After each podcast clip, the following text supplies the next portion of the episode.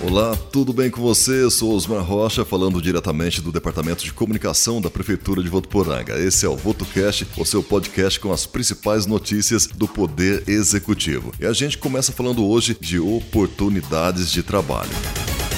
O Instituto Brasileiro de Geografia e Estatística, IBGE, encerra nesta sexta-feira, dia 21 de janeiro, as inscrições para o processo seletivo simplificado do Censo Demográfico 2022, com a realização prevista para os meses de junho, julho e agosto. No total, há 101 vagas disponíveis para três cargos diferentes, sendo um para agente censitário municipal, nove para o de agente censitário supervisor e 91 vagas aos candidatos que optarem pelo cargo de recenseador. A realização da prova será no dia 10 de abril as taxas de inscrições variam conforme o cargo pretendido. O valor de recenseador é de R$ 57,50 e o candidato deve ter ensino fundamental completo. Já os cargos de agente censitário municipal e supervisor, a taxa é de R$ 60,50, com exigência de conclusão do ensino médio. A isenção de pagamento pode ser solicitada por pessoas que estejam inscritas no Cadastro Único do Governo Federal. As remunerações também variam conforme o cargo optado. Mais informações sobre o edital e dúvidas podem ser obtidas pelo site www.ibge.gov.br.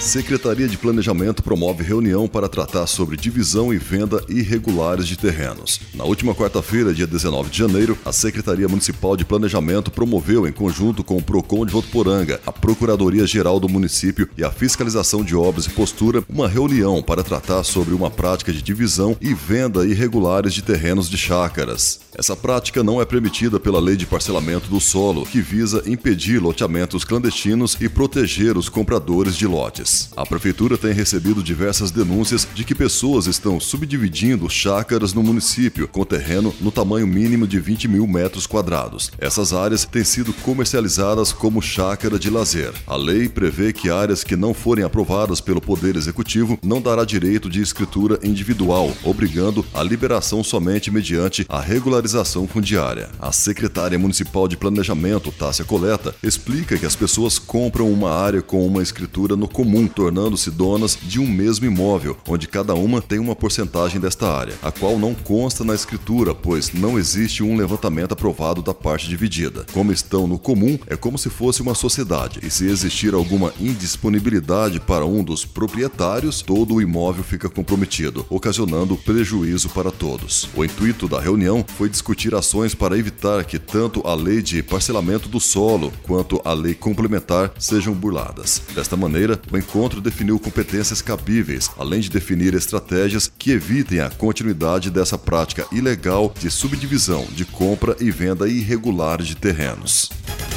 A Prefeitura de Votuporanga celebra nesta quinta-feira um ano do registro da primeira dose aplicada da vacina contra a Covid-19.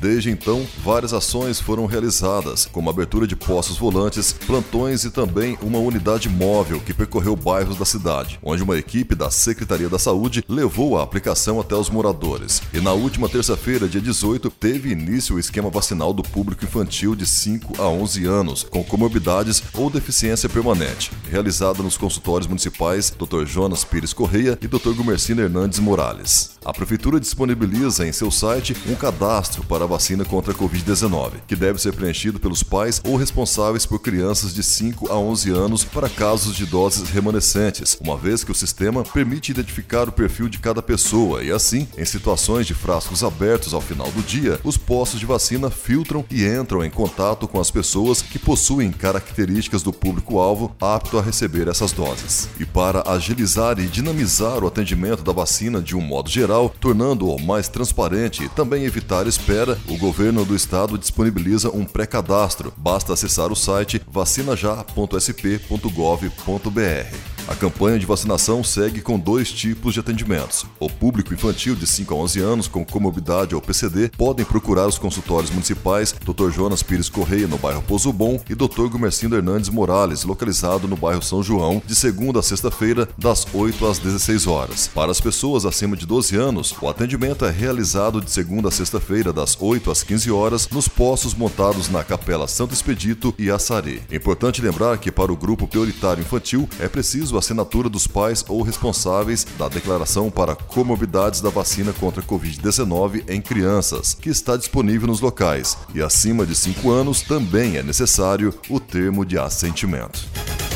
Muito bem, por hoje é só e acompanhe nossas edições diárias aqui no VotoCast e fique por dentro das ações desenvolvidas pela Prefeitura de Votuporanga. Para você, grande abraço e até amanhã. Prefeitura de Votuporanga, conectada a você.